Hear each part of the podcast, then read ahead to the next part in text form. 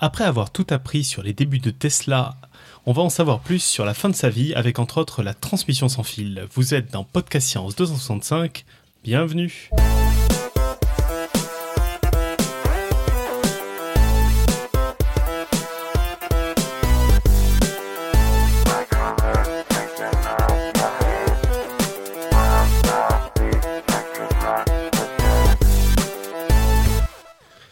Salut à tous. Euh, bah alors, effectif ultra réduit ce soir pour une émission euh, finir sur Tesla. On a heureusement euh, l'essentiel avec David, David Lorero. Salut David.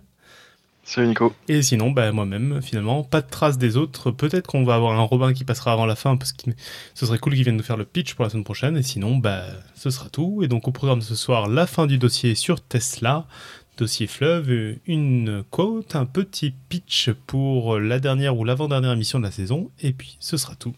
Sur ce, à toi Pascal. Euh, Pascal, putain. à toi David. J'étais presque, c'était presque pas mal, sans coupure, sans bafouille. À toi. Ok, donc dans l'épisode précédent, on avait découvert Tesla, son enfance, son éducation, la création du moteur euh, courant alternatif polyphasé, et puis un peu son moment d'apothéose avec euh, l'usage de ces concepts pour dompter les chutes du Niagara. On avait déjà eu l'occasion d'explorer certains mythes autour de Tesla, notamment concernant l'invention du courant alternatif. Non, c'est pas lui qui l'a inventé. Lui, il a surtout inventé un moteur qui fonctionne sur le courant alternatif. Euh, et il a déposé surtout les preuves en premier dans un contexte où l'idée était déjà dans l'air finalement. Donc après ce succès, Tesla il est retourné à son laboratoire pour reprendre ses recherches et notamment sur ce qui après euh, ce fameux moteur à courant alternatif est devenu un peu son, objectif, la transmission d'énergie sans fil. Mais il n'a pas travaillé que là-dessus, c'est un inventeur un peu prolifique, il a travaillé sur beaucoup de choses. Euh, en effet, avec, après ses conférences en Europe, il a pu intégrer en dehors de l'aspect transmission d'énergie sans fil, la partie aussi transmission de messages sans fil. Et son objectif, c'était de le faire à travers la Terre. Il a continué de faire des conférences euh, entre fin 1892 et 1893 pour mettre en avant ses recherches et émerveiller le public. Hein. C'était vraiment un showman, comme, euh, comme on en avait parlé la dernière fois. Euh, à Philadelphie puis à Saint-Louis aux États-Unis, il exploitait notamment ce fameux effet de peau, donc le fait qu'à haute fréquence, un courant alternatif ne se propage que euh, au niveau de la peau si on, touche euh, des, électrodes. Et euh, il passait grâce à ça pour un magicien et il illuminait des ampoules et des tubes fluorescents où il provoquait la création de gigantesques arcs électriques. Je vais vous envoyer une petite photo dans la chat room où on le voit notamment voilà, tenir, tenir une ampoule qui n'est pas connectée à un fil mais uniquement à travers les, les champs électriques qu'il générait avec ses bobines Tesla. Dans la foulée de ses conférences, il reprit son système de plaques dont je vous avais parlé, donc ce que, lui euh, plus tard appela un peu l'ancêtre de la radio, euh, du système à la base de la radio, et il était capable de recevoir de manière intermittente en fait des, euh, signaux jusqu'à une distance de 2 km. Donc il arrivait à séparer ses plaques de 2 km. Mais c'était intermittent et il comprenait pas vraiment pourquoi. Parce que, comme je l'avais dit, pour lui, en fait, le signal passait par le sol par les courants à la Terre. Et en fait, il semble que son générateur électrique, euh, qui lui permettait d'alimenter son système, il n'était pas forcément, euh, il fonctionnait pas forcément toujours à la même vitesse de rotation, et donc les fréquences des ondes qu'il générait euh, n'étaient pas fixes. Donc ça variait, et des fois, il n'y avait pas une, une, synchronisation entre son système d'émission et de réception, et donc c'était de là que ça venait. comme il avait mis il avait mis son point pour son système pour répondre à une fréquence en particulier, bah, il, perdait le signal.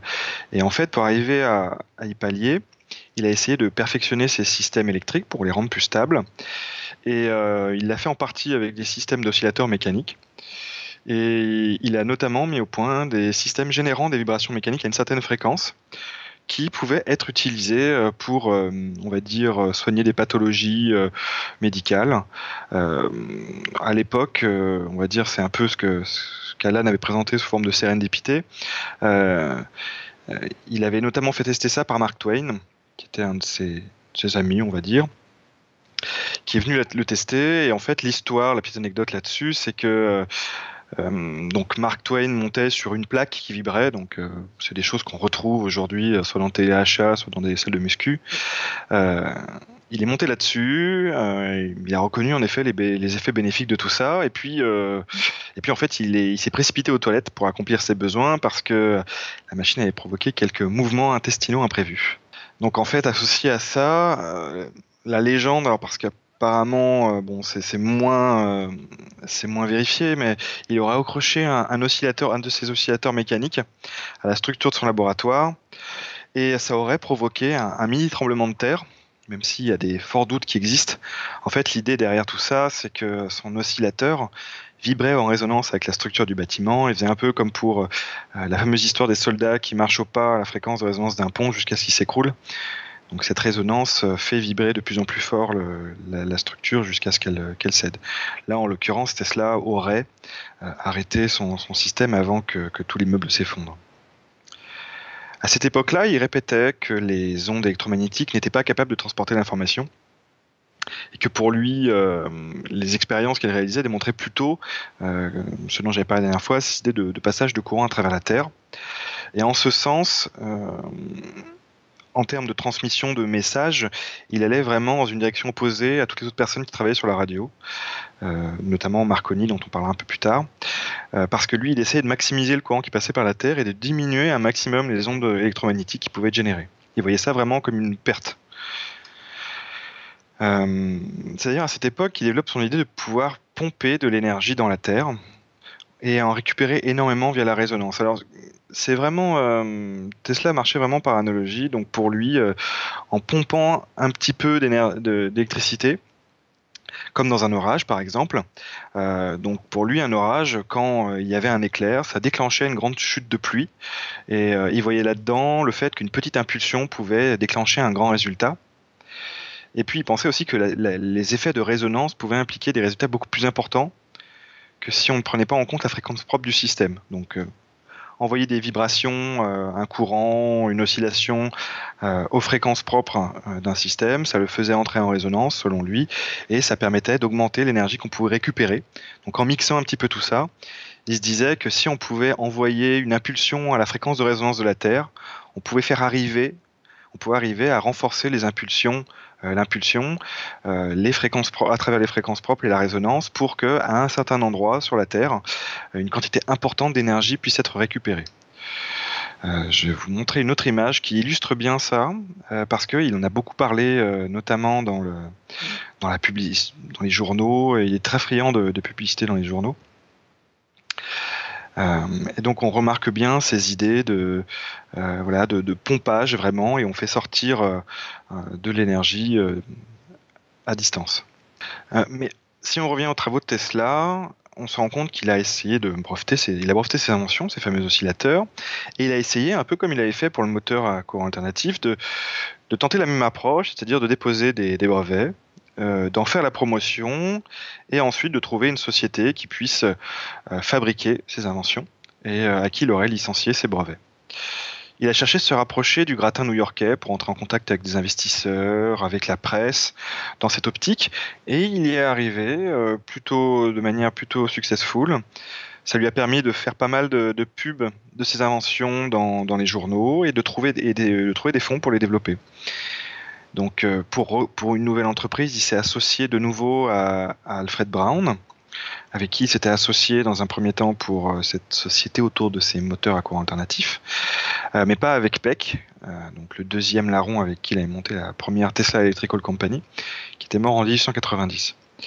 Euh, et à côté de Brown, il s'est associé à, Adams, donc la personne qui était le promoteur euh, de, des générateurs autour de, des chutes du Niagara. Donc c'est la personne qui avait poussé ce projet euh, d'électrifier les chutes du Niagara, entre guillemets. Donc Adams finançait la société et il aidait à trouver d'autres investisseurs. Malheureusement, c'est tombé à une époque plutôt noire pour la finance aux États-Unis parce qu'en 1893, il y a eu une grande crise financière et malgré les efforts de Brown et Adams pour trouver des investisseurs et de Tesla, euh, parce que lui euh, cherchait vraiment à faire un maximum de pubs dans la presse et de conférences euh, toutes plus extravagantes les unes que les autres, ce fut un échec cuisant. du point de vue business, parce qu'ils n'ont pas trouvé d'autres investisseurs et ils n'ont pas trouvé de, de sociétés souhaitant acquérir ces, brevets. Donc ça n'a pas empêché, bien sûr, Tesla de, continuer ses, recherches par ailleurs. Malheureusement, ces recherches ont été arrêtées de manière un peu abrupte parce qu'en 1895, son laboratoire prit feu le 13 mars. Euh, et Tesla n'avait pas pris d'assurance pour son labo, donc il a tout perdu, euh, argent, installation, matériel, euh, et notamment tous les travaux qu'il avait pu mener. Il a emménagé dans un nouveau laboratoire sur une autre, à New York toujours, sur une rue qui s'appelle Houston Street. Et en 1895, il entendit parler d'une grande découverte euh, d'un certain Röntgen. Donc pour ceux qui, savent de quoi il s'agit, c'est les rayons X. Euh, donc à cette époque, Röntgen euh, a, donc publié cette découverte et en fait en découvrant ses travaux, Tesla fait un peu comme ce qu'il avait, fait habituellement. Il, a cherché à reproduire ses expériences pour mieux les comprendre, mais aussi voir de quelle manière est-ce qu'il pouvait les reproduire et peut-être envisager des exploitations commerciales.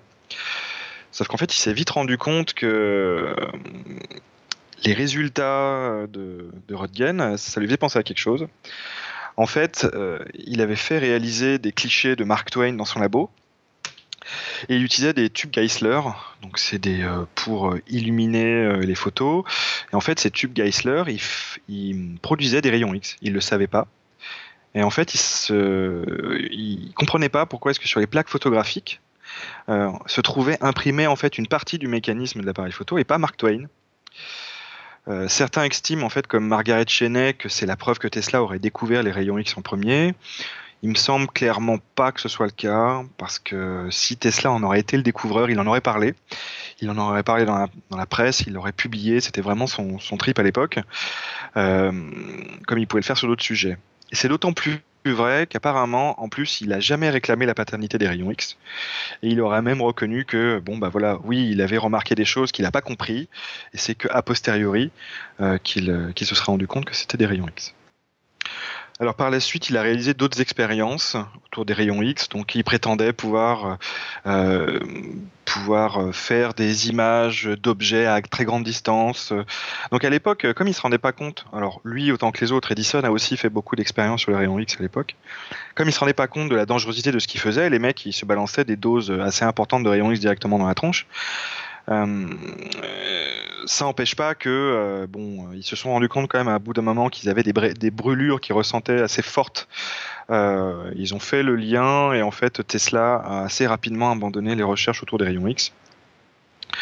Selon Bernard Carlson, un de ses biographes, euh, ça peut être parce qu'il n'a pas trouvé de débouchés, mais aussi parce que potentiellement les seules entreprises qui étaient susceptibles d'avoir les appareils industriels capables de voilà d'écouler ce type de matériel, en fait, c'était des concurrents, euh, notamment euh, des sociétés comme autour de General Electric.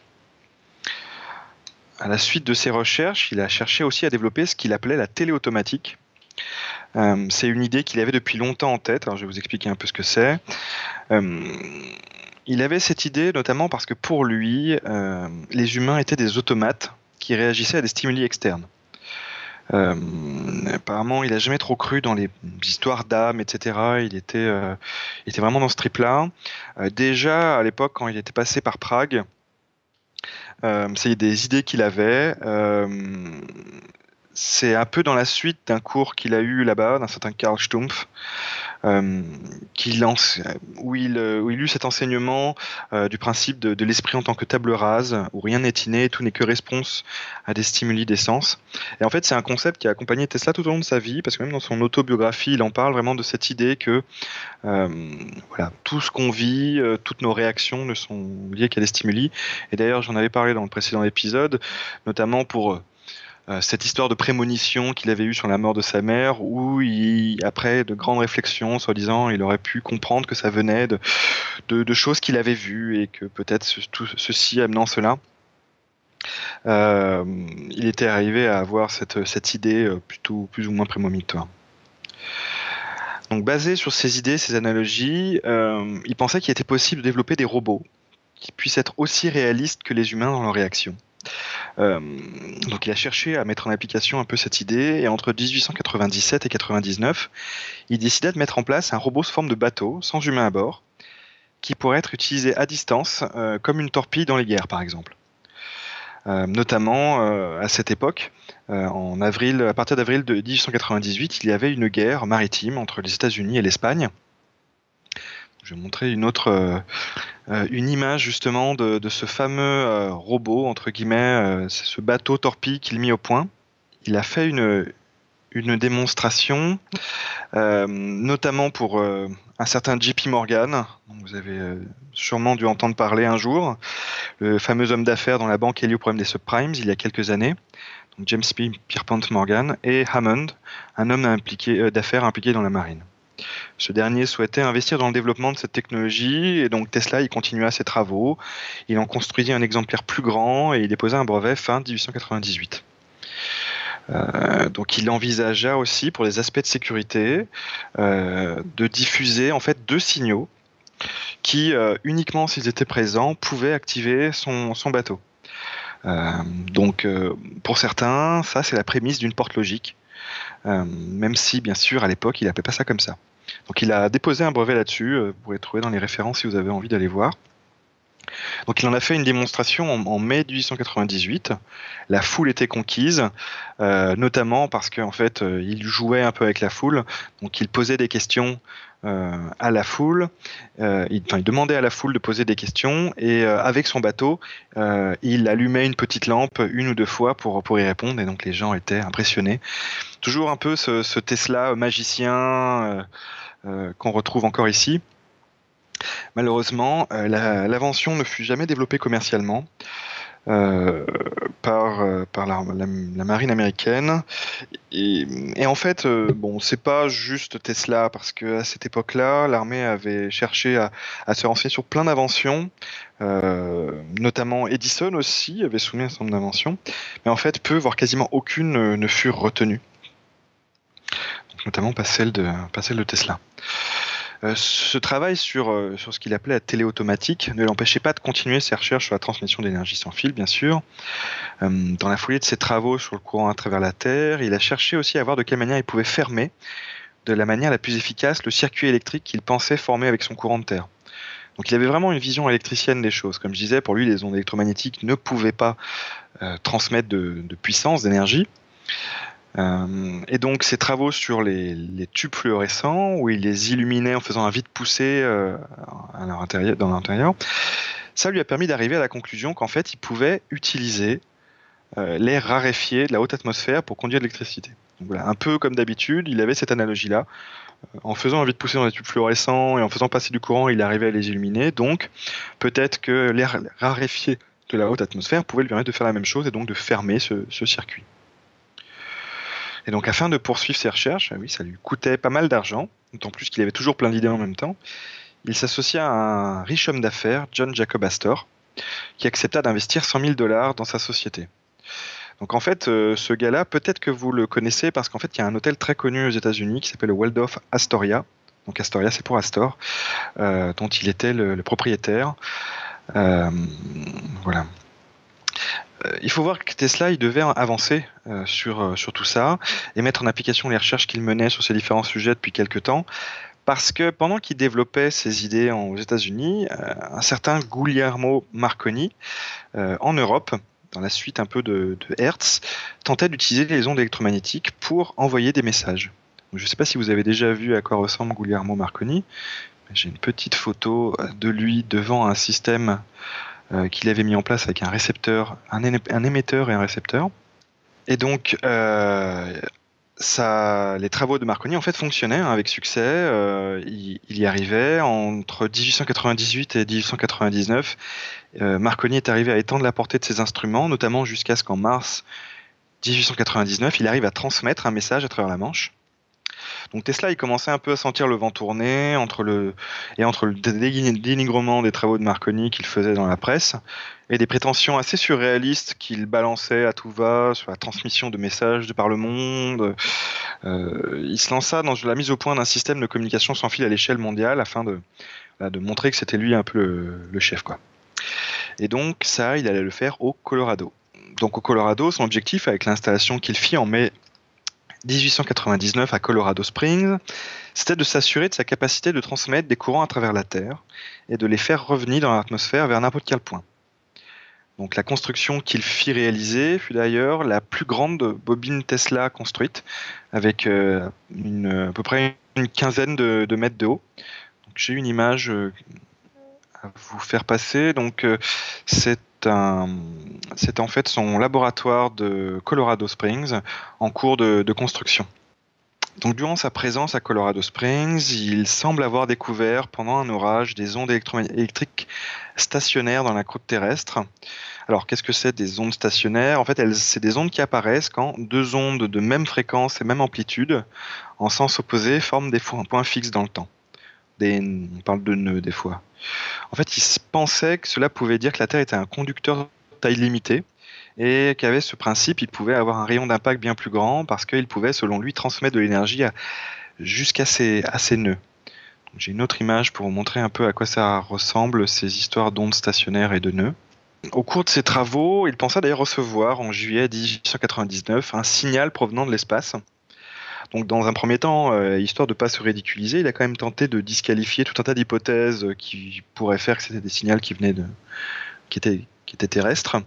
Mais au final, en fait, il en arrivait à la conclusion que ça ne pouvait pas être terrestre et qu'il devait provenir de, Mars parce qu'il l'avait vu présente dans le ciel ce jour-là. Alors à l'époque, Mars, euh, c'était un peu la vedette des planètes, hein, entre Schiaparelli et ses canaux, et puis euh, Lovell qui avait annoncé qu'il y avait la vie intelligente sur Mars. Ça pouvait faire sens pour Tesla. Euh, d'ailleurs, dans ce cadre-là, j'ai une jolie euh, photo, euh, enfin image de justement de ces fameux la géographie de Mars selon Schiaparelli. Donc les mecs, ils étaient à fond hein, sur Mars à l'époque. C'était c'était vraiment ça. Si, si, tu voulais être dans le vent, il fallait il fallait parler de Mars. Donc en fait, on doit, bon, vous devez vous demander un peu en fait de de quoi il s'agissait réellement. Est-ce qu'il a effectivement reçu un signal venant de l'espace, etc. Alors il y a des gens qui ont tenté de reproduire un peu euh, son, installation euh, et de regarder un peu euh, avec des outils qui permettent de simuler le, ciel nocturne à l'époque ce qu'il pouvait y avoir. Et donc les personnes qui ont testé semblent plutôt aller vers l'émission de signaux d'une des lunes de Jupiter qui s'appelle Io en fait, il semble que euh, Io passe parfois dans un anneau de particules chargées autour de Jupiter et que ça peut provoquer l'émission de, signaux. Et euh, apparemment, euh, Jupiter était pas loin en fait de, Mars dans le ciel et donc Tesla a priori aurait reçu un signal qui en effet n'était pas terrestre, mais a priori qui ne venait pas de Mars et qui ne montrait, qui ne révélait aucune intelligence quoi. Mais donc voilà. Si on en revient à la, tour de Tesla, en fait, une fois qu'elle fut finie d'être construite, il a entrepris divers tests de ses concepts. Euh, le problème avec les expériences qu'il a réalisées là-bas, c'est que, alors, on a des carnets de notes hein, qui, décrivent à peu près ce qu'il faisait là-bas, mais euh, il les faisait majoritairement sans témoin direct, en fait, autre que lui-même. Euh, et à la différence de Marconi, qui à cette époque-là faisait toutes ses démonstrations en public, les témoignages de, ses, assistants, donc notamment un certain Fritz Lovenstein, euh, de, pointent vers le fait que Tesla voulait, vraiment être celui qui voyait les phénomènes se passer. Donc lui sortait de son labo pour aller observer les phénomènes à distance et il demandait à son assistant, donc en l'occurrence Fritz Lovenstein, d'activer euh, les machines au sein du, labo et d'être présent près de la machine pour que Tesla puisse lui donner des ordres à réaliser. Alors, un des une des, une des prétentions de Tesla, c'était notamment de, pouvoir allumer à distance euh, plein d'ampoules. Euh, c'est notamment quelque chose qu'on retrouve dans le film Le Prestige. Donc pour ceux qui l'ont vu, euh, il y a un passage où on voit Hugh Jackman, je crois, et puis une personne, je sais plus qui c'est. On voit pas bien, je crois, sur l'image que, vous pouvez voir. C'est un de ses assistants, je crois, soi-disant de Tesla, où on, voit voilà un terrain rempli rempli de d'ampoules allumées euh, et donc en fait dans le film on, on voit alors je sais plus si assistant Hugh Jackman euh, lever cette ampoule comme ça et la tenir en l'air et voir qu'elle n'est pas allumée et donc euh, ça convoit ça, voilà, ça, transmet cette idée que soi-disant Tesla était capable d'allumer à distance des ampoules en fait a priori non il y a d'autres expériences qui ont été réalisées récemment où c'est très compliqué d'envoyer de l'énergie comme ça à, très grande distance. Pour Tesla, en fait, à partir du moment où il avait pu tester son principe à courte distance, euh, il avait un peu cette idée, toujours dans cette optique, qu'il euh, pouvait tout imaginer dans sa tête. À partir du moment où il imaginait dans sa tête, ça marchait. S'il avait testé à courte distance, c'était bon, ça marchait aussi à longue distance. Parce qu'il pensait que ça, tout ça se transmettait euh, sans fil, euh, euh, sans dissipation, plus vite que la vitesse de la lumière, etc. Et donc, une, autre, une photo d'ailleurs qui est plutôt connue de, de Tesla, euh, vous l'avez sûrement déjà vu, c'est cette photo où on le voit assis dans une chaise en train de lire un livre, au milieu de bobines euh, générant des, arcs électriques gigantesques. Euh, c'est une photo qui est relativement connue. Ce qu'il faut savoir, c'est que c'est une photo qui, n'est, qui est qui a été réalisé en double exposition. Donc en fait, Tesla ne se tenait bien entendu pas au milieu de son installation euh, avec des arcs électriques gigantesques. Euh, euh, c'était vraiment toujours dans cette optique un peu, je dirais, de, de showman. Voilà, un peu ce que ça pouvait donner les, travaux de Tesla. Autre chose qu'il aurait prétendu à l'époque, c'était de pouvoir produire de la foudre en boule. Il en parle notamment en janvier 1900. Alors malheureusement, autant d'après euh, Bernard Carlson que Steven Novella, euh, il n'y a pas vraiment de consensus là-dessus, euh, déjà scientifique, ne serait-ce que sur la possibilité physique que ça soit possible d'en produire. comme je disais, Steven Novella, en fait, c'est un point aussi qu'il aborde dans un de ses épisodes, donc c'est Skeptoid, son podcast, sur le culte voué à Tesla dans les milieux New Age. Toujours est-il que bon, Tesla pensait être arrivé à l'aboutissement de ses recherches, donc il pensait avoir été capable de, transmettre de l'énergie euh, sans fil à distance, et que pour lui, voilà, il avait obtenu suffisamment de preuves qui allaient dans le sens de ses hypothèses pour envisager une application industrielle de, de tout ça. Alors bien sûr, vers n'importe quel point du globe, à une vitesse quasiment instantanée, sans diminution notable de puissance, euh, assez loin de ce que la science basée sur des faits et reproduite pourrait dire aujourd'hui. Donc un peu comme en 1887 avec son moteur, il voulait trouver des investisseurs pour financer le développement, euh, on va dire, d'un prototype grandeur nature de tout ça, euh, des idées qu'il avait, pu, euh, avait pu faire à Colorado Springs pour arriver à trouver une entreprise qui puisse acheter son idée. Donc il a continué au, cours de cette époque d'abreuver les journaux de déclarations toujours plus fantaisistes il avait fait notamment un article très philosophique, pour pas dire autre chose, sur la façon d'augmenter l'énergie de l'humanité. Donc vous imaginez ce que ça peut être. Qu'il a publié dans le magazine Century. Il connaissait un, des membres influents, qui était un de ses bons amis. Euh, il, voilà, où il expliquait aussi, alors, dans les prétentions de Tesla et les choses un peu farfelues qu'il racontait à l'époque, que grâce à la glace, il pouvait permettre de mieux transmettre jusqu'à Londres de l'électricité produite au chute du Niagara. Euh, et, euh, et, en fait, quand il expliquait qu'il pouvait transmettre des messages à l'autre bout du monde afin d'attirer les investisseurs, bah, Marconi réfutait ces affirmations avec, euh, je dirais, un peu plus de, preuves et de, démonstrations en public. Euh, c'est sur la fin de 1900 qu'il arriva à rencontrer donc le fameux James Pierpont Morgan pour lui parler de ces plans-là. Donc, en dehors de son histoire de bateau, de sa volonté de transmettre de l'énergie sans fil, de ses expériences à Colorado Springs. Et entre le potentiel usage que, Morgan pouvait en faire, dans le cadre de ses activités euh, financières, donc voilà, du, du, courtage en bourse à distance, euh, la transmission d'informations dans le cadre de ses entreprises, et les arguments de Tesla en termes de brevets. apparemment, il arrivait à le convaincre d'investir. Et donc Morgan, il conclut de fournir 150 000 dollars à Tesla en échange de 51% de ses parts dans l'entreprise.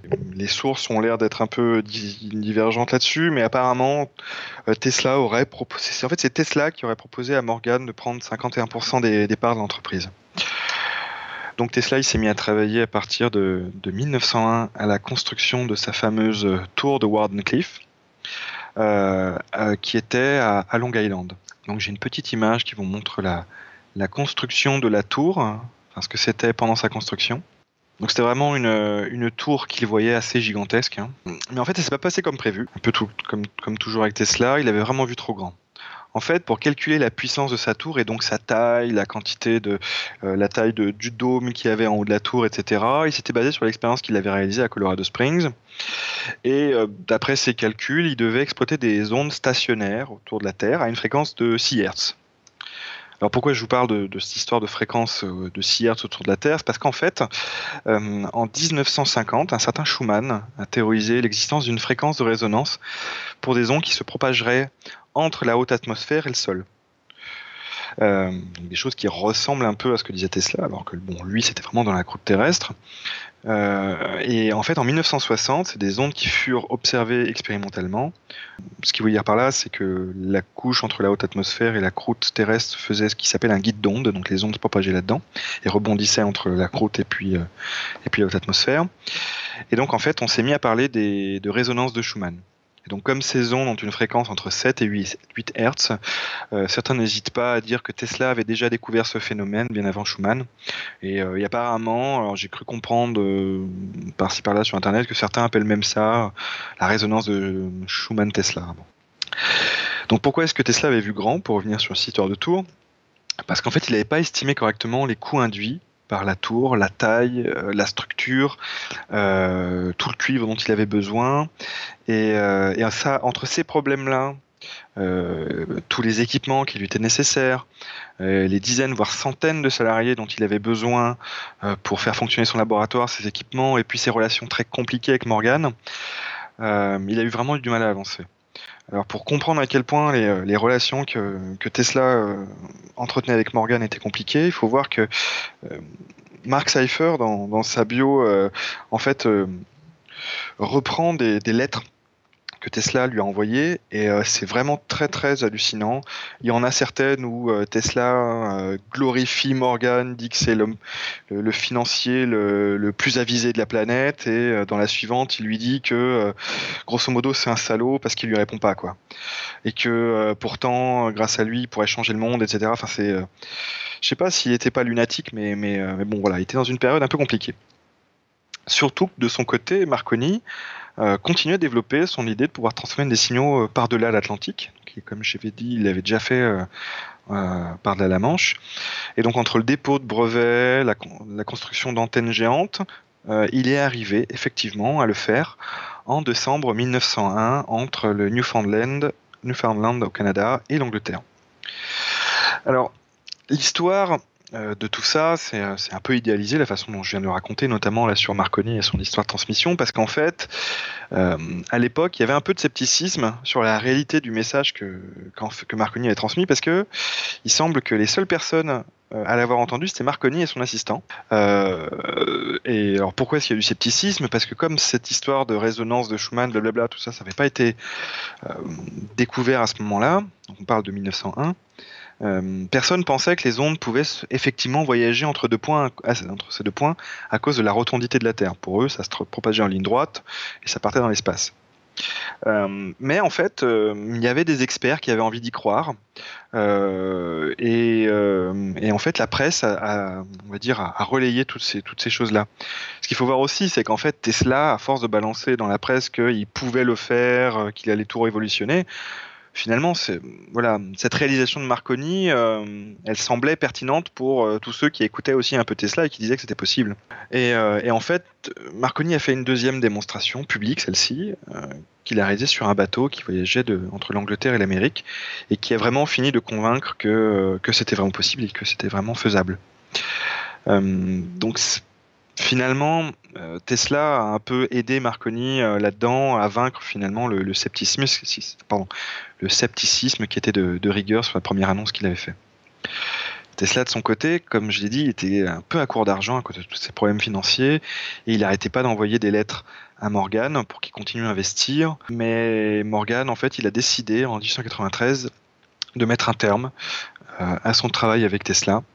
malheureusement, le fait que Morgan possède 51% de son entreprise, euh, ça a un peu fait fuir tous les investisseurs potentiels, parce que si Morgan ne souhaitait pas continuer, bah, potentiellement l'argent investi pouvait, euh, euh, bah, être investi pour rien.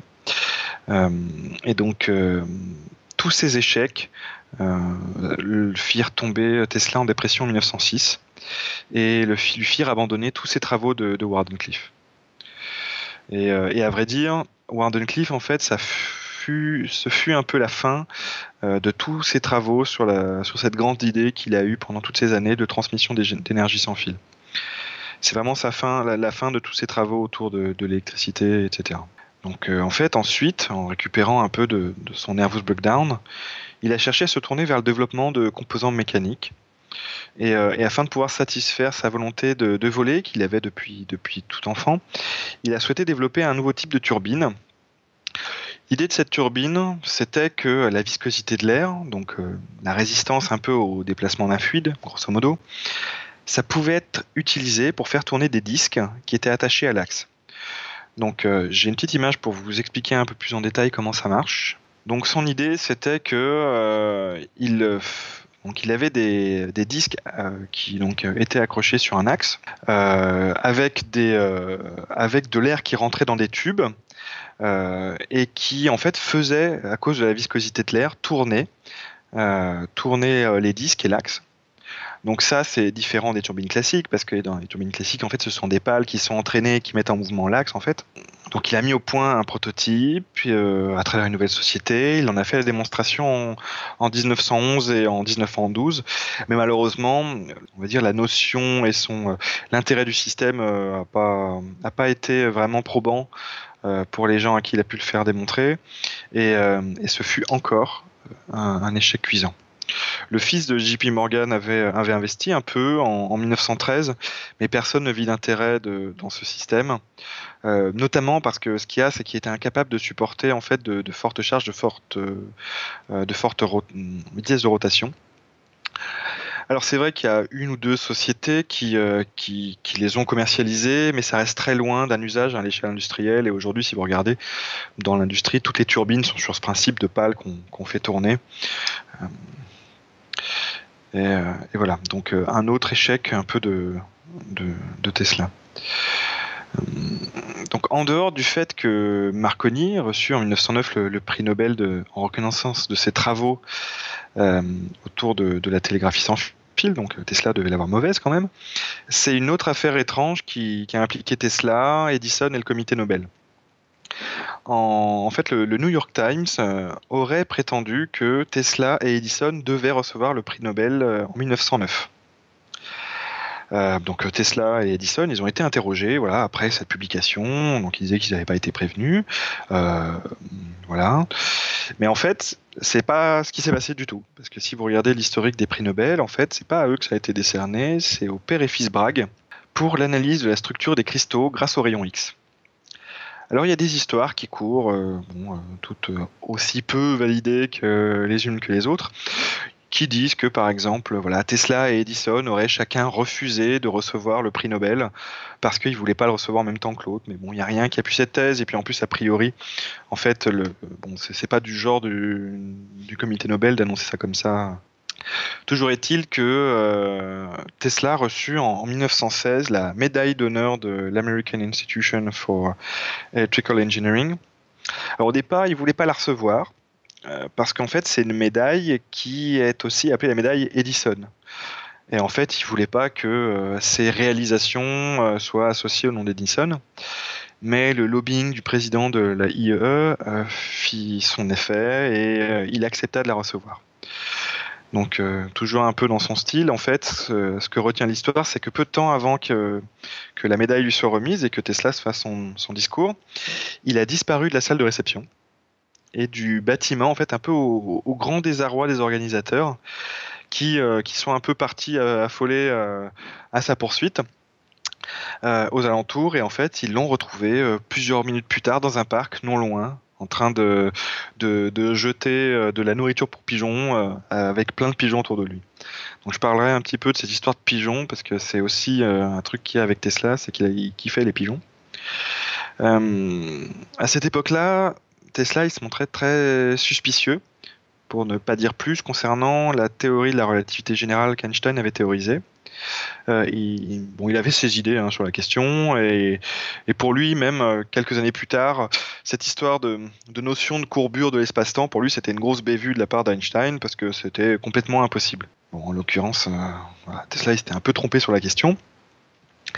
Dans les années qui suivirent, il y a un certain nombre de procès qui ont été intentés contre, contre Marconi ou par Marconi dans le cas des brevets sur les bases de la radio voilà, pour en réclamer la paternité. Donc Marconi avait déposé en fait des brevets aux États-Unis euh, sur, euh, sur les concepts de la radio, euh, alors qu'il y avait déjà des, brevets de, Tesla a priori qui, qui reprenaient un peu ces systèmes-là. Et c'est pas avant 1935 que la paternité de Tesla fut reconnue par les tribunaux américains. Donc bon, j'imagine qu'un peu comme moi, vous aviez tous entendu que Marconi avait inventé la radio. Faut pas se méprendre. Marconi, euh, il a reconnu qu'il utilisait des inventions Tesla, notamment ce fameux euh, oscillateur de Tesla pour avoir des fréquences importantes et puis euh, générer des hautes tensions.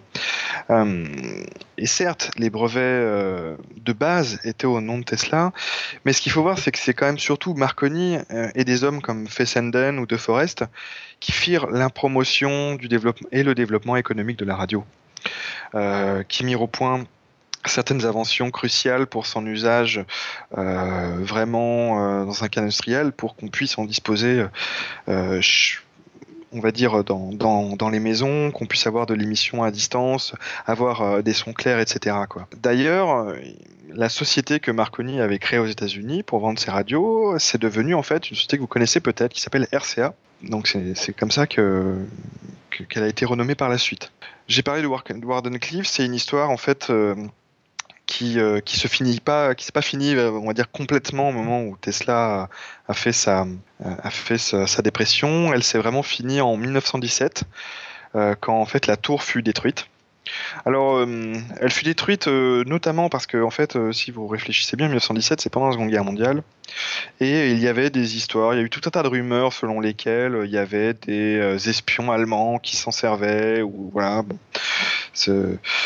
tout cas, la, tour fut détruite à ce moment-là, et en 1921, en fait, ce qui s'est passé, c'est que la propriété du terrain euh, où la tour était, construite, elle a été transmise euh, à John Jacob Astor, donc le propriétaire du Waldorf Astoria, en paiement de notes d'hôtel euh, qu'avait jamais réglé Tesla.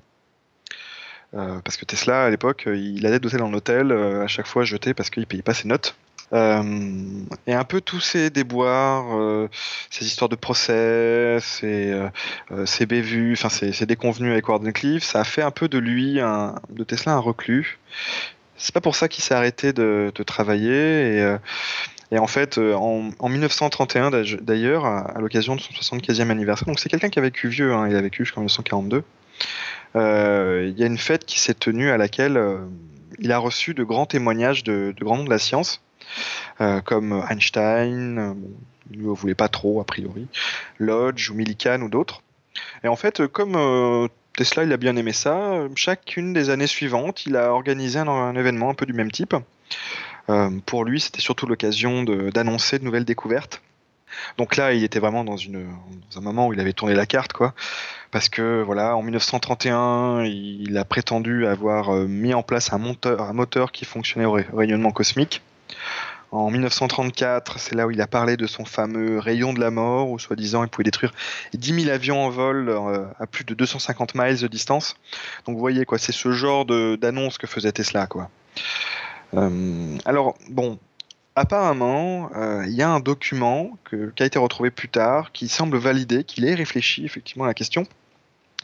Mais les analyses qui furent réalisées par ailleurs, notamment par un certain Trump. Alors ça n'a rien à voir avec celui euh, dont on entend beaucoup parler hein, ces temps-ci. Hein. Euh, donc euh, Trump en 1943, qui tend à dire que c'est un système qui n'était pas vraiment en fait à la hauteur des prétentions de Tesla. D'ailleurs, une histoire amusante, c'est qu'il semble avoir donné, en fait, en compensation d'une note de 400 dollars dans un hôtel, une boîte qui, soi-disant, contenait un modèle de son arme. Donc lui, on estimait la valeur à 10 000 dollars. Donc il aurait donné ça aux gérants de l'hôtel où il résidait, tout en leur disant bien, euh, il ne faut pas ouvrir la boîte sous peine d'explosion. Euh, là, c'est un système très dangereux. En fait, a posteriori, euh, il s'avère que Tesla s'était un peu moqué d'eux et que la boîte ne contenait rien d'autre que des pièces détachées utilisées pour la radio. toujours est-il que certaines déclarations de Tesla de l'époque tendent à corroborer le fait qu'il était en contact avec des gouvernements concernant cette arme jusqu'en 1940. Euh, donc il en aurait parlé euh, aux soviétiques, aux américains, aux anglais notamment. Mais il semble que rien n'atteste euh, qu'un tel rayon ait été mis au point par quiconque. je ne sais plus dans quel bio j'ai vu ça, mais notamment sur le fait que les soi-disant les soviétiques auraient travaillé là-dessus.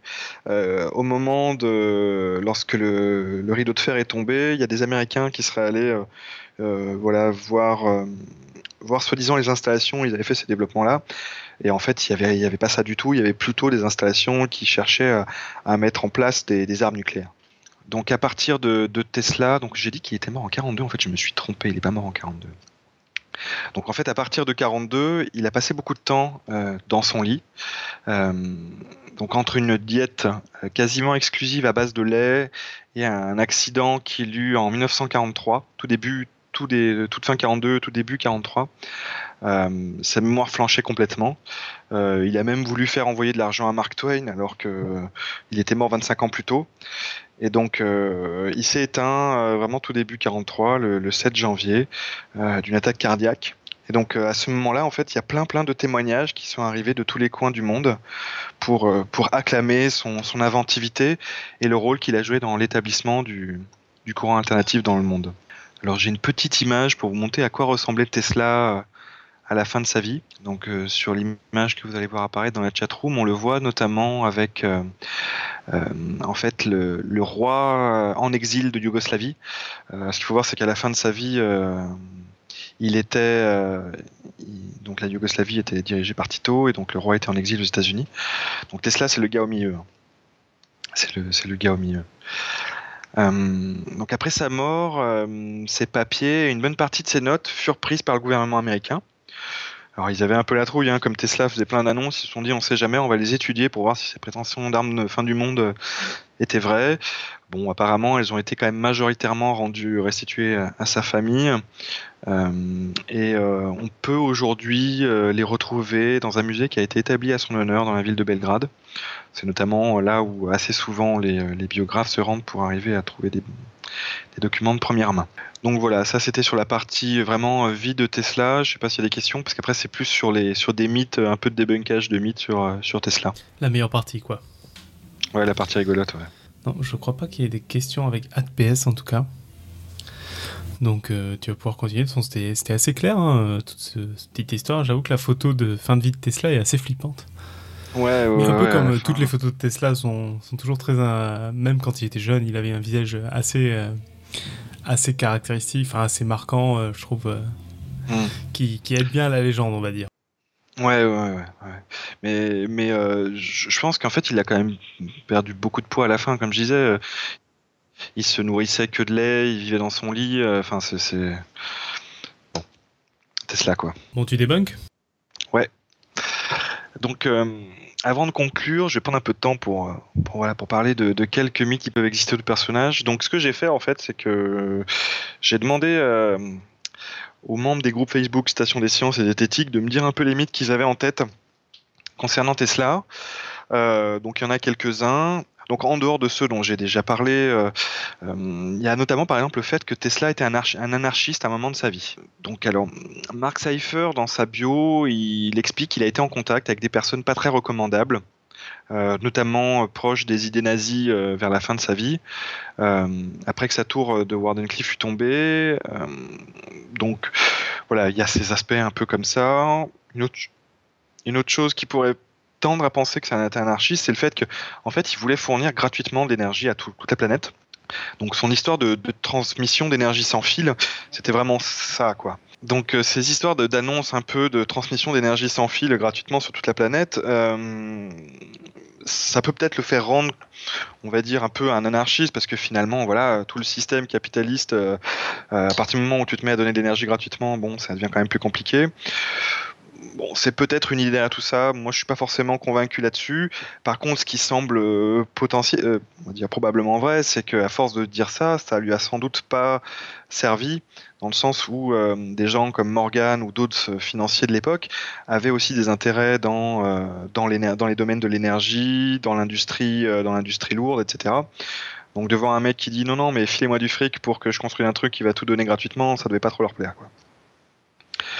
Euh, et donc, euh, en fait, même au contraire, il a vraiment cherché, je pense, à s'introduire dans les milieux de la haute société. Enfin, euh, à une certaine époque, il était très introduit là-dedans, et pour lui, c'était vraiment l'idée de pouvoir travailler avec la finance, de pouvoir vendre des choses, de construire des entreprises. Donc finalement, pas ce qu'on entendrait aujourd'hui pour un anarchiste. Quoi. Après, il y a le grand truc autour de Tesla, c'est l'énergie libre. Donc ça, vous allez sûrement tous entendre parler sur euh, Internet ou les sites les plus New Age et euh, complotistes et conspirationnistes du monde.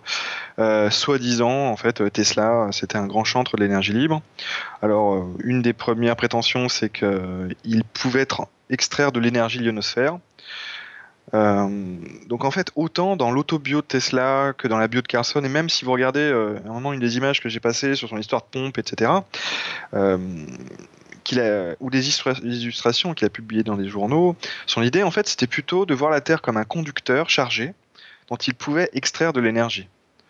Et, et, non pas de, de l'atmosphère, quoi. Il semble plutôt qu'il voyait la haute atmosphère comme un conducteur à travers lesquels il pouvait fermer un peu son circuit euh, et pour, pour pouvoir transmettre de l'énergie à travers les courants de la Terre. Il y a, une, autre, euh, une autre chose qu'on retrouve euh, des fois par-ci par-là, c'est une voiture qui aurait fonctionné à l'énergie libre.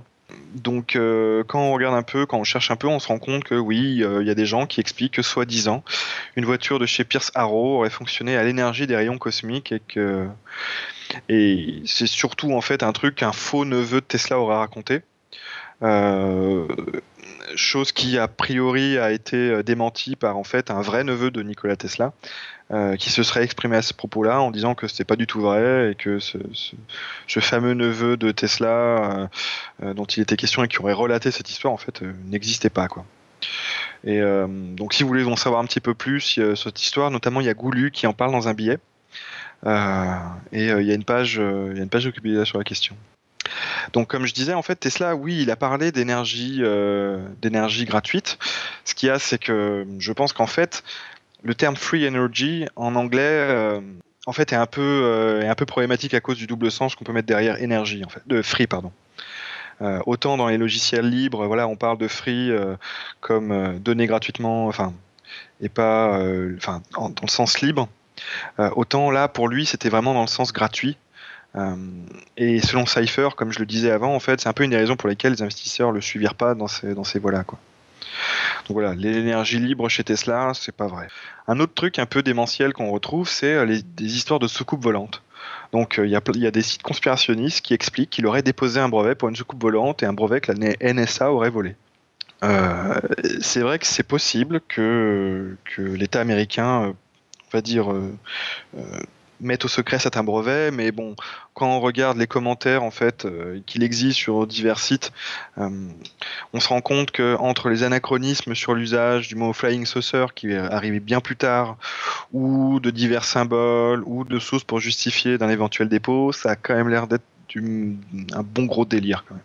Après, euh, j'ai parlé un peu du film Le Prestige. Bon, pour ceux qui l'ont vu, euh, c'est un film sur deux magiciens où, euh, est impliqué dans une partie du, on va dire, du truc derrière le, derrière un, spectacle de magie, il y aurait Tesla. donc c'est un film qui est sorti en 2006 de Christopher Nolan avec Christian Bale et Hugh Jackman. Et donc en fait, voilà, soi-disant Tesla à ce moment-là aurait inventé la téléportation. Bon, c'est du délire, hein, on est d'accord. Euh, aucun des livres que j'ai pu lire n'ont avancé quoi que ce soit de ce genre. C'est vraiment juste voilà, une histoire romancée autour du personnage un peu délire de Tesla de l'époque. Après, il y a un truc dont j'ai parlé tout à l'heure, c'est Tesla et les pigeons. Euh, donc ça c'est rigolo, c'est un truc qui revient souvent. C'est euh, Tesla qui fait à fond les pigeons. il était amoureux d'un pigeon. Donc il y a un certain nombre de choses qui, se disent autour de ça. En fait, il semble qu'apparemment ça soit quand même relativement vrai. Donc là, c'est pas un mythe que je débunk, c'est en effet, euh, euh c'est, en tout cas, c'est suffisamment établi pour que ça soit une constante dans toutes les bios que j'ai lues. Euh, donc à la fin de sa vie, comme je disais, comme j'ai, pu dire, il était assez reclus et je pense qu'il devait trouver dans les pigeons une certaine compagnie. Euh, apparemment, il maintenait chez lui des grandes quantités de graines pour les pigeons. Il, euh, raconte avoir euh, tissé une relation plutôt, forte d'ailleurs avec, avec l'un d'entre eux. Et il dit d'ailleurs que cette relation aurait été aussi forte que celle entre un homme et une femme. Voilà, voilà. On parle d'un pigeon, hein, on est d'accord Il aurait adoré vivre à l'époque de Hatoful Boy, quoi. Qui est un jeu de, de drague de pigeons. je sais pas, mais mais euh, enfin c'est c'est vraiment constant hein, cette histoire. Hein. Euh, alors après ça c'est pas le pire. Pardon, qu'est-ce que t'appelles un, un, un, jeu de drague de pigeon? J'attendais que tu réagisses, Robin. Bah, comme tu, tu joues le rôle d'un pigeon et tu dois draguer un autre pigeon? Euh, En fait, je sais, je crois que c'est pas précisé si t'es un humain ou un pigeon, mais tu dragues des pigeons, ouais. D'accord. Donc le but c'est de choper du pigeon, quoi. Grave. Autant préciser, pas besoin de préciser que c'est un jeu japonais, hein. Ouais, voilà. Alors c'est pas le plus délire qu'il racontait autour des pigeons, hein, parce qu'en fait justement voilà ce, fameux pigeon avec qui il aurait eu une relation plutôt plutôt particulière. En fait il raconte que qu'un jour en fait le, pigeon soi-disant est, entré dans sa chambre d'hôtel et il a tout de suite su Tesla a tout de suite su que le pigeon allait mourir et, euh, et en fait il serait venu voir Tesla pour pour voilà le communier avec lui et Tesla raconte apparemment que deux rayons lumineux seraient sortis de ses yeux et l'auraient baigné d'une lumière. Donc euh, voilà, à la fin de sa vie, Tesla il était un peu barré. Alors un autre truc euh, qui se raconte pas mal autour de Tesla, c'est qu'il aurait inventé le radar.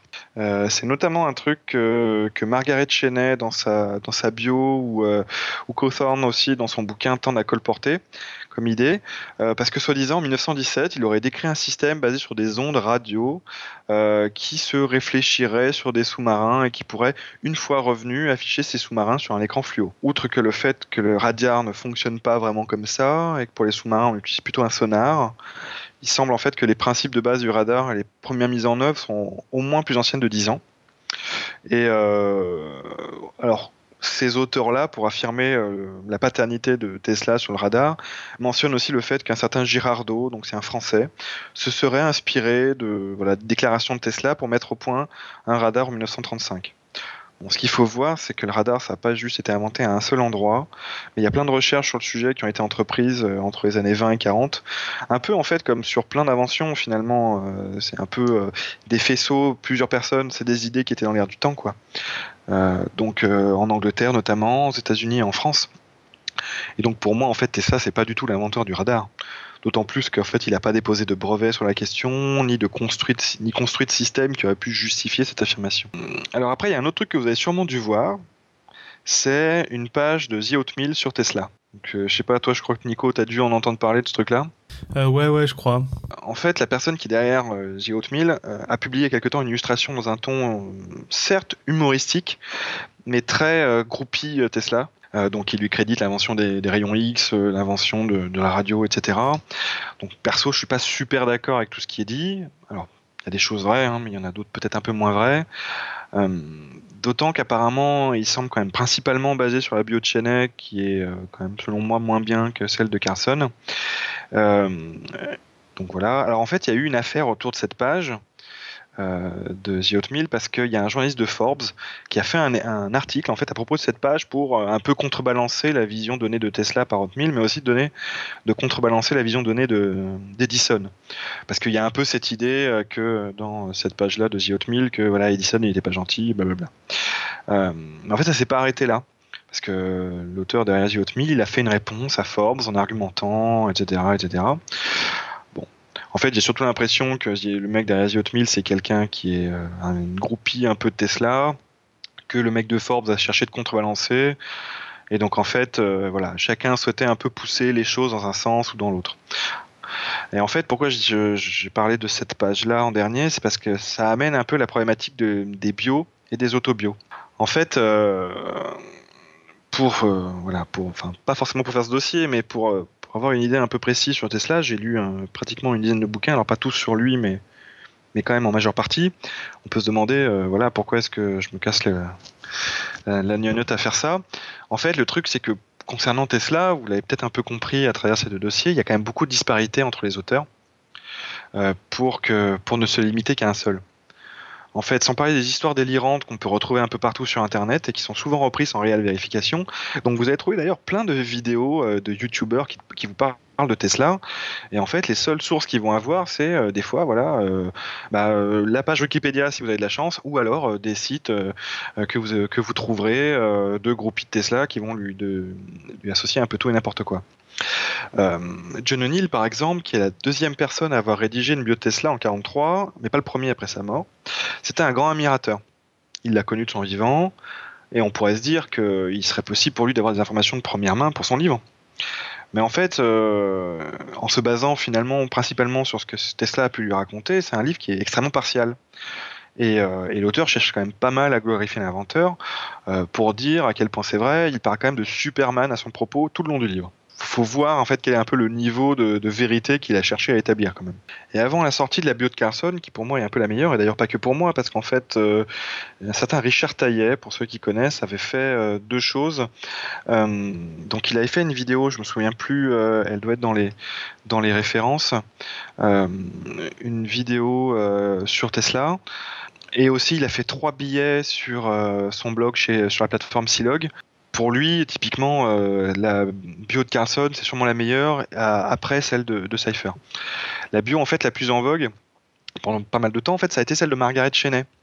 Et euh, il me semble qu'elle est quand même aussi dans cet esprit un peu groupie et un tantinet impartial.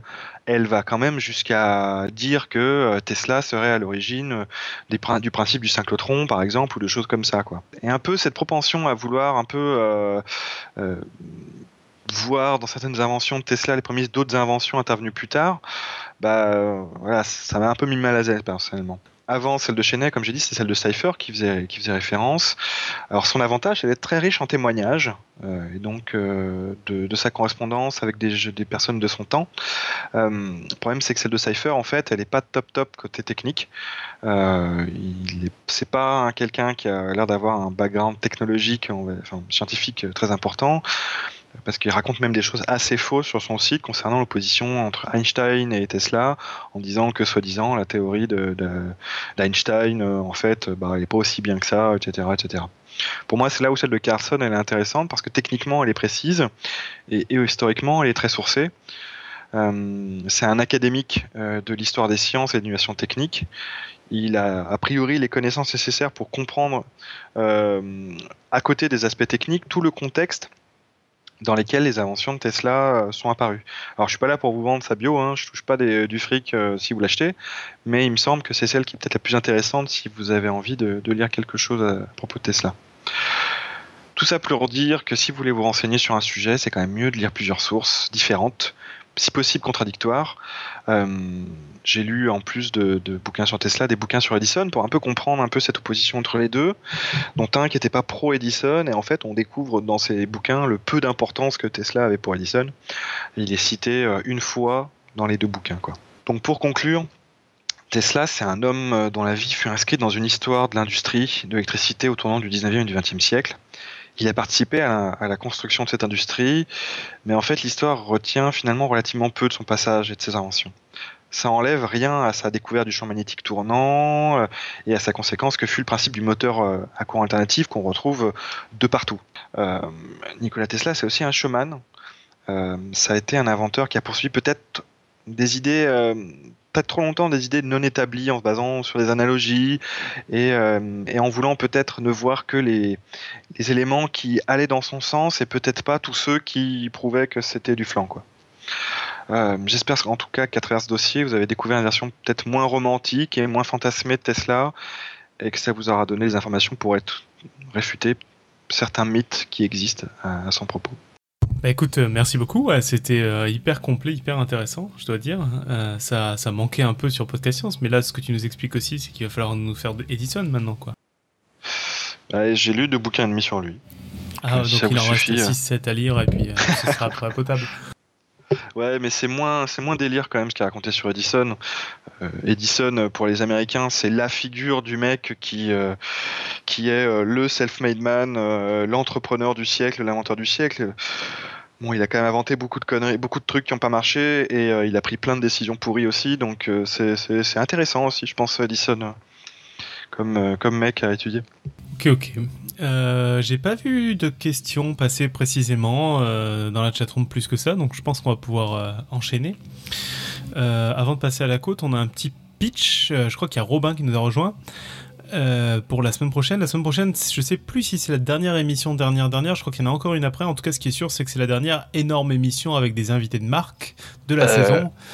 Euh, n'est parce- que j'ai potentiellement j'ai proposé, on verra bien si c'est jouable, euh, une émission avec encore un invité de marque la semaine d'après. Ah ouais, d'accord. Bon, en tout cas, on a vraiment deux mails. super invités euh, la semaine prochaine. Oui, Euh, une émission qui s'annonce passionnante. C'est des sujets qui sont extrêmement d'actualité, mais on reçoit pas vraiment des gens qui. euh, après, je vais laisser Robin faire le pitch, mais on reçoit, pour vous teaser, je reçois- on reçoit pas spécialement des gens qui, qui- que vous voyez tous les jours dans l'actualité, c'est-à-dire des entrepreneurs américains sur le sujet qui est l'informatique, le travail, etc. Mais plutôt des, des, gens qu'on va être très content de nous entendre parce qu'on les connaît déjà et qu'on espère que vous allez beaucoup apprécier. Robin, je te laisse nous en dire plus. On a tous conscience que l'informatique, le web et Internet, qui ne sont pas la même chose, si vous ne le savez pas, c'est mal. Les mobiles, les moteurs de recherche et autres réseaux sociaux ont déjà beaucoup changé notre vie et vont encore énormément la changer dans les années à venir. La changer, mais comment? Est-ce qu'il y a des risques à venir? Quel choix faire dès maintenant pour anticiper ces changements? Pour répondre à toutes ces questions et à tant d'autres, nous recevons les personnes les plus qualifiées pour y répondre, deux informaticiens qui se posent des questions d'éthique si ça existe. Donc Gilles Doweck et Serge Abitboul, qui sont chercheurs en informatique, viendront nous parler de ces questions, qu'ils abordent dans un livre à paraître bientôt. Alors pour vous motiver, je, vais en rajouter une couche par rapport à ce que vient de dire Nico. Euh, je vais parler de Gilles Doweck, qui est celui des deux que je connais sans parler de sa carrière, qui est quand même assez. Euh, enfin, ça va, ça, ça, va. Il m'a dit, euh, quand euh, je lui ai demandé si je pouvais le présenter, tu t'arranges pour qu'on n'ait pas l'impression que je suis déjà mort. Donc, je, voilà, je vais pas parler. Je pense que c'est un parfait résumé, en fait, de sa carrière.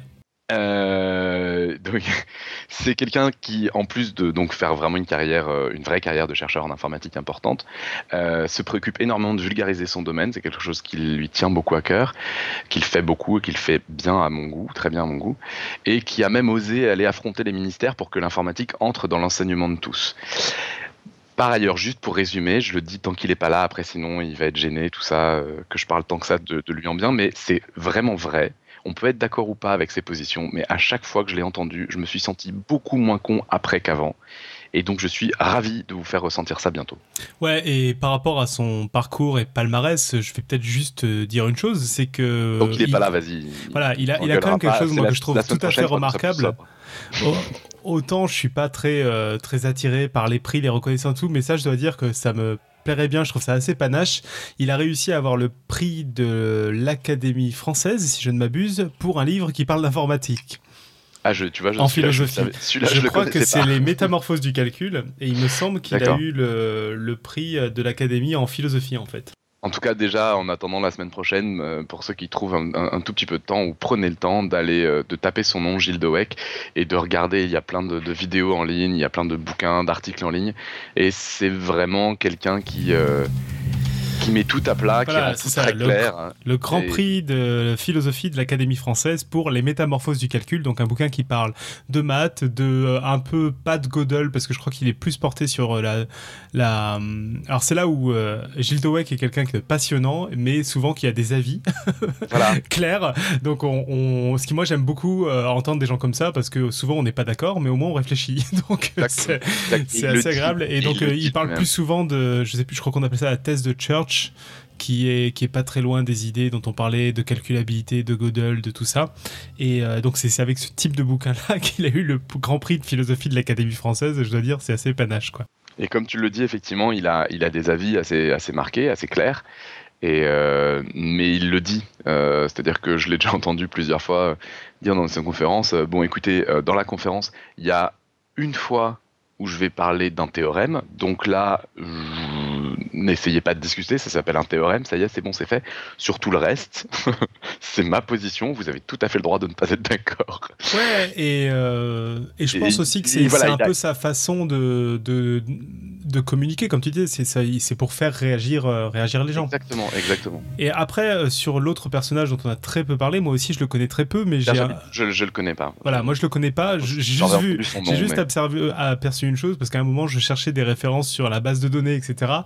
Euh, l'intégralité du monde ne parle que d'un bouquin en base de données qui s'appelle Foundation of Database avec une sur la couverture euh, euh, Alice d'Alice au pays des merveilles. Donc les gens appellent ça aussi The Alice Book of Database ou quelque chose comme ça. Et il a participé à son écriture. Donc c'est quelqu'un qui s'y connaît en informatique oui, non, non, a priori. je, suis pas, suis pas inquiet sur le voilà. donc, donc on reçoit vraiment deux invités qui sont passionnants et, et compétents. Donc voilà on est on est ravis. On espère qu'on va avoir des questions à la hauteur. C'est un peu de notre côté qu'on va euh, qu'il va falloir. ça met un euh, peu la pression. Mais euh, cela dit, ça, met moyen la pression. Mais, mais, je pense que ça va être une belle ouverture, pas sur la relativité cette saison-là, mais sur, pour, pour réfléchir pendant l'été. Quoi. Pour la petite histoire, juste là où je suis pas très inquiet, c'est que j'ai fait participer Gilles Doeck à une formation que j'ai organisée au Palais de la Découverte pour des profs. Et je lui ai dit ah bah tiens si tu pouvais parler de ça ah bah peut-être aussi un peu ça ça serait intéressant et puis Ouais, bon, bah ça c'est peut-être pas complètement lié, mais si tu pouvais parler de ça. Bon, et puis donc, t'as, alors faudrait prendre 50 minutes parce qu'après, ce serait bien d'avoir un petit temps pour la discussion. Bon, enfin, tu choisis parmi ces sujets parce que ça fait trop, voilà. Et le jour même, il a abordé exactement tous les points que je lui avais demandé d'aborder et il a terminé, je crois, avec une minute de retard. Donc, euh, je suis relativement confiant. Toujours pour l'anecdote sur le côté pédagogique, comme ça on arrêtera après. Moi, j'ai découvert l'informatique avec lui, c'était un de mes profs et je dois dire en effet que c'était limpide, quoi. Bon, on se lâche cette semaine quand il sera là. Il faudra en faire un petit peu moins. On, en dira plus. Ouais, il faudra en faire un peu moins. Gilles Devec, en fait, il a aussi écrit un bouquin sur la logique euh, aux éditions Le Pommier, un petit livre. Tout à fait. Euh, qui est pas mal. Et en fait, je le croise depuis deux jours parce que c'est un, un, gars qui bosse à Inria. Et je suis avec tous mes collègues de Inria là, et donc je le croise depuis deux jours. Ah, c'est la classe. Je, j'hésite à aller le voir en mode groupie pour lui faire signer un autographe limite. non, parce qu'en plus c'est pas, c'est pas le type. C'est vraiment pas le genre, mais. Euh, non, mais, vous allez voir, euh, vraiment intéressant. Tu peux dire bonjour et, dire que tu, tu fais partie de Podcast ça lui fera une piqûre de rappel et puis c'est.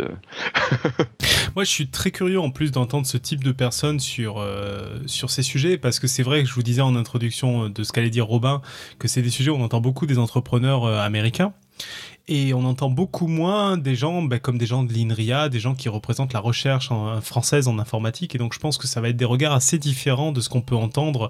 Les gens qui disent il faut, euh, on va l'intelligence artificielle va tous nous tuer, comme disait euh, comment s'appelle Hawking ou euh, ou on va tous perdre notre boulot ou machin. Enfin, je pense qu'il vont sans doute avoir un discours intermédiaire, sachant qu'on ne le connaît pas à l'avance, donc on verra.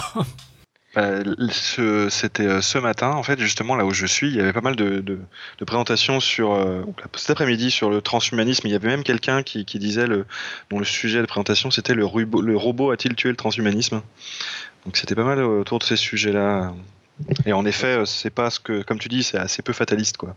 Et ce que je trouve intéressant en plus avec, enfin encore une fois, je ne connais pas Serge Abitboul, mais euh, avec euh, Gilles Devel qui est quelqu'un qui qui est vraiment un chercheur, mais qui est vraiment très présent dans la société. C'est-à-dire qu'effectivement, non seulement il se préoccupe de l'enseignement, il il s'est battu pour que l'enseignement en informatique soit introduit et tout, mais en plus régulièrement, il va dans des classes, il essaye des trucs et il voit si ça marche ou si ça marche pas, et il va sur le terrain et c'est un, il n'est pas dans sa tour d'ivoire du tout, quoi c'est quelqu'un qui, qui, va vraiment sur le terrain. Et donc, euh, quand il réfléchit à ces questions-là, je pense que il a discuté avec des gens euh, qui peuvent avoir des points de vue un peu euh, complémentaires. Et je pense qu'il n'est pas, il est pas dans des délires de théoricien pur. non, c'est ça. Et, et, en même temps, voilà. Donc, je pense que, bref, ça va être. Bon, je pense que ça sera intéressant. ah, si avec tout ça, si avec tout ça, les gens qui sont pas dans la chatroom cette semaine ratent la semaine prochaine, franchement. Voilà, voilà. sur ce, on passe à la courte.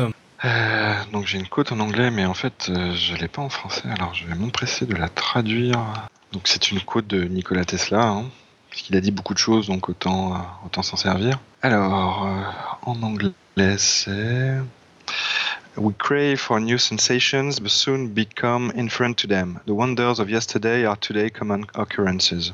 Donc nous éprouvons une grande envie de nouvelles de nouvelles sensations, euh, mais rapidement nous devenons assez indifférents. Euh, les, miracles d'hier sont aujourd'hui des, voilà, des, choses fréquentes. Tout ça pour dire que tout ce qui était nouveau à l'époque, typiquement ce qu'il faisait dans ses, euh, dans ses shows, avec la fée électricité, etc., etc. Bah, aujourd'hui, c'est devenu des choses qu'on voit dans des musées ou, ou, qui sont tellement habituelles. Enfin, le cours alternatif, typiquement, que, que ça sort des prises et qu'on se rend même plus compte de quoi il s'agit et d'où ça vient, quoi. Voilà, voilà. Ok. Ouais. Ben, c'est. On est encore. Euh, il disait ça à l'époque. Je crois que ça a un peu empiré, quoi. Hmm. Finalement.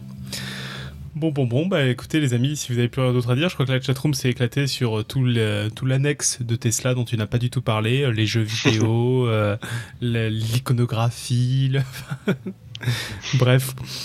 Voilà, donc bah, je pense qu'on peut, on peut juste te remercier et puis, et puis on peut conclure, à moins que Robin ait des choses à rajouter sur, sur Gilles Dowek et Serge Abitbol. Non, non, ça, ça va peut-être aller là. Ok, euh, bah écoutez, euh, maintenant vous savez tout sur Tesla, vous pouvez aller répandre la nouvelle sur les internets et puis nous laisser des commentaires, des messages, on adore toujours ça. Il y, a même des gens qui s'excusent à nous envoyer des messages trop longs, mais on adore ça en vrai. Oui, non, c'est juste que ça, ça, donne encore moins de temps pour travailler dans la journée, mais c'est euh, ça, mais ça donne le sourire.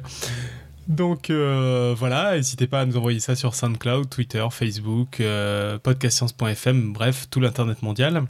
Euh, bah, nous, on se retrouve donc la semaine prochaine avec deux invités de marque pour parler de l'informatique et est-ce qu'elle va tous nous mettre au chômage et plus si affinité. Et puis bah, d'ici là, finalement, que servir la science soit votre joie.